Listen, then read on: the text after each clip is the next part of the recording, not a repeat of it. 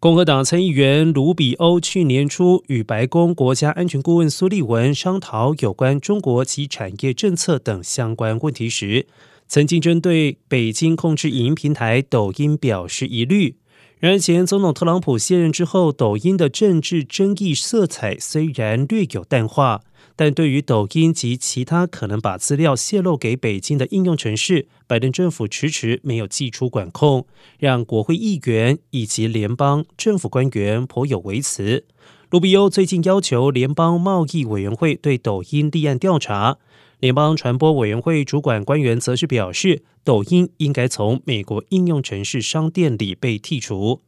而根据非营利机构皮优研究中心上周公布的最新统计数据显示。十三到十七岁的美国青少年当中，高达百分之六十七使用抖音应用程式。